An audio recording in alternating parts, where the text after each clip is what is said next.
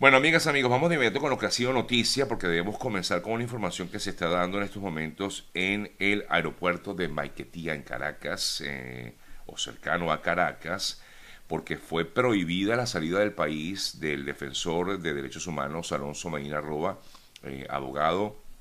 penalista en Venezuela, defensor de varios eh, presos políticos, según lo comunicado esta mañana por el propio Medina Roa a través de sus redes sociales, el defensor informó que cuando se disponía a realizar un viaje familiar, intentó salir de Venezuela, funcionarios de migración le notificaron que le había sido impuesta una prohibición de salida del país. Eh, luego de esta situación y permanecer tres horas y media retenido o detenido en el aeropuerto, finalmente le permitieron el retiro del lugar y le dijeron, no pudo salir del país, no pudo salir de Venezuela, y le dijeron que tenía que dirigirse a la división antiterrorismo del 6CPC, que habría sido la dependencia eh, que emite la orden de prohibición de salida de Venezuela.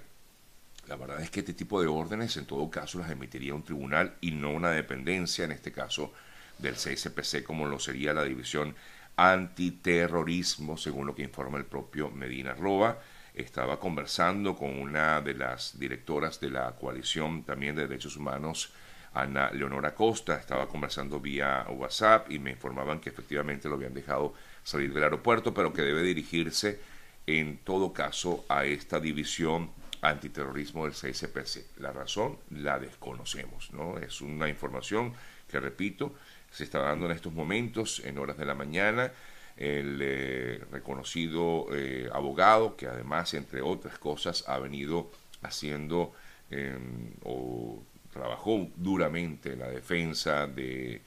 o mejor dicho, en la colaboración de la familia del capitán Rafael Acosta Arevalo, que murió, recordamos, en 2019 bajo custodia del régimen venezolano eh, y que es investigado disculpen este caso, por la Corte Penal Internacional. Así que, repito la información, el eh, abogado Alonso Medina Roa intentó salir de Venezuela, no lo pudo hacer, fue detenido y ahora debe dirigirse, según le indicaron, a la División Antiterrorismo del 6CPC en Venezuela sin que se conozca la razón por la cual le prohibieron como tal la salida del país. Esto continúa definitivamente en Venezuela.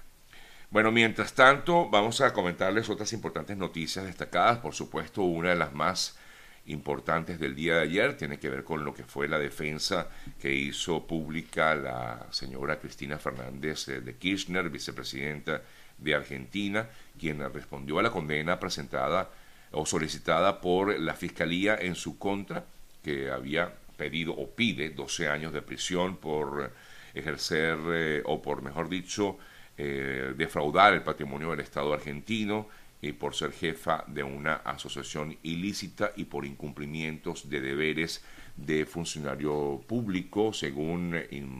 pues, lo que fue esta solicitud hecha por la Fiscalía Argentina en contra de la vicepresidenta, por eso eh, la Fiscalía pedía 12 años. Ella, en el día de ayer, la vicepresidenta, emitió estas declaraciones según la locución que hizo a través de sus redes sociales. Eh, Kirchner insistió en que la sentencia estaba escrita, a pesar de que aún no ha sido una emitida, no había sido emitida como tal esa sentencia, pero afirmaba que esto no era en contra de ella, sino que era en contra del mismo pueblo, es lo que, lo que decía Cristina en el día de ayer. Lo cierto de todo es que la seguridad de los jueces del tribunal que investigan el caso y de la propia fiscalía, de los fiscales,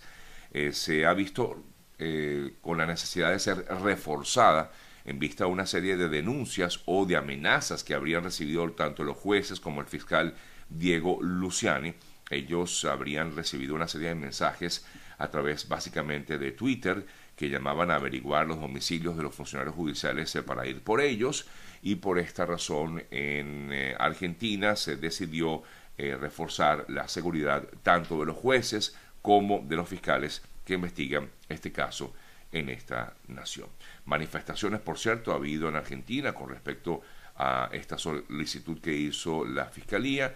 manifestaciones a favor, manifestaciones en contra de Cristina Fernández de Kirchner.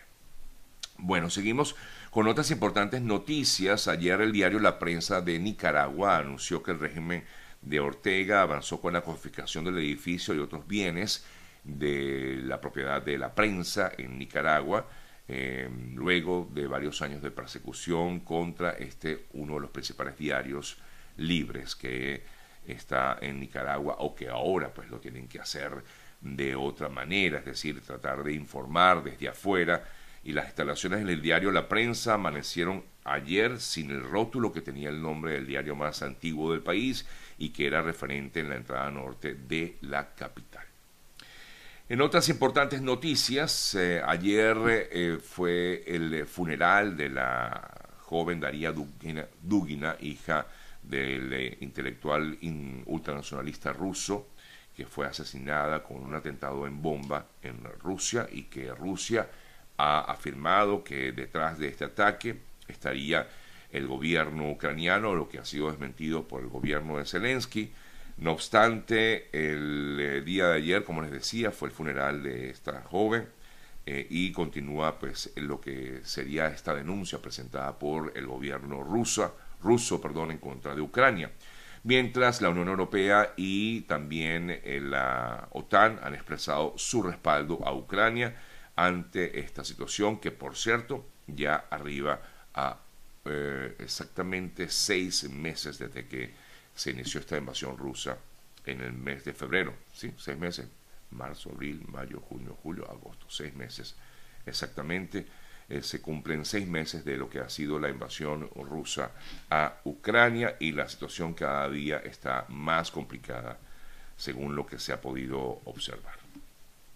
En otras importantes informaciones, ayer pudimos conocer del fallecimiento de otro venezolano que intentó cruzar el río Bravo para llegar a Estados Unidos. Se trata de Víctor Márquez Aldana,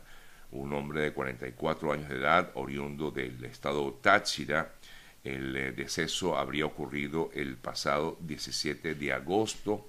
y eh, ayer habría sido encontrado eh, su cuerpo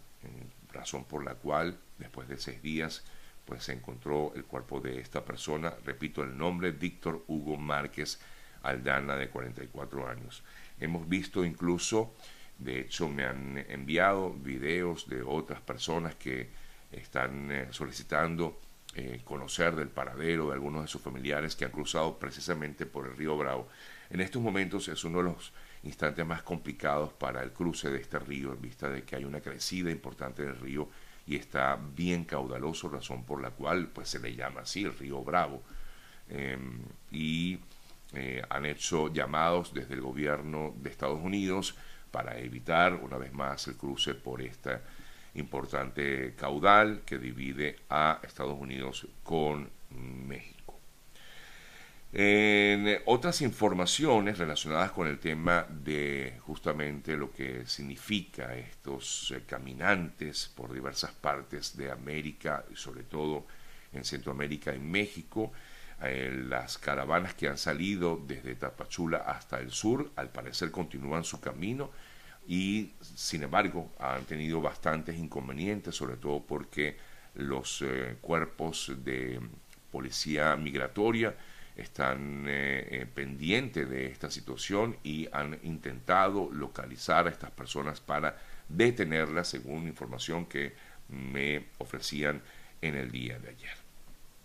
Eh, hablando de México y cambiando un poco el tema, no necesariamente tiene que, ver con los migrantes, la ONU expresó su firme condena a la muerte de otro periodista, en este caso se trata de Freddy Román, en el estado de Guerrero. Sería el periodista número 15 asesinado en lo que va del año 2022 en México. una situación que por supuesto llama poderosamente la atención a las organizaciones mexicanas de derechos humanos y sobre todo también a los eh, a la Sociedad Interamericana de Prensa, porque esta persecución que hay por parte de carteles de la droga en contra de varios Em, de varios periodistas en México.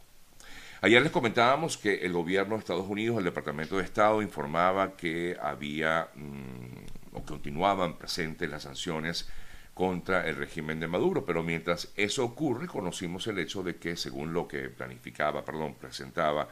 el, eh, equipo de Bloomberg, eh, informaba que el régimen habría contratado al gigante electrónico eh, Siemens Energy para que repare centrales eléctricas. Desconocemos si hay por un lado este tipo de sanciones, cómo se logran este tipo de asociaciones, pero bueno, es información que, insisto, eh, salió en el día de ayer en eh, el portal de Bloomberg,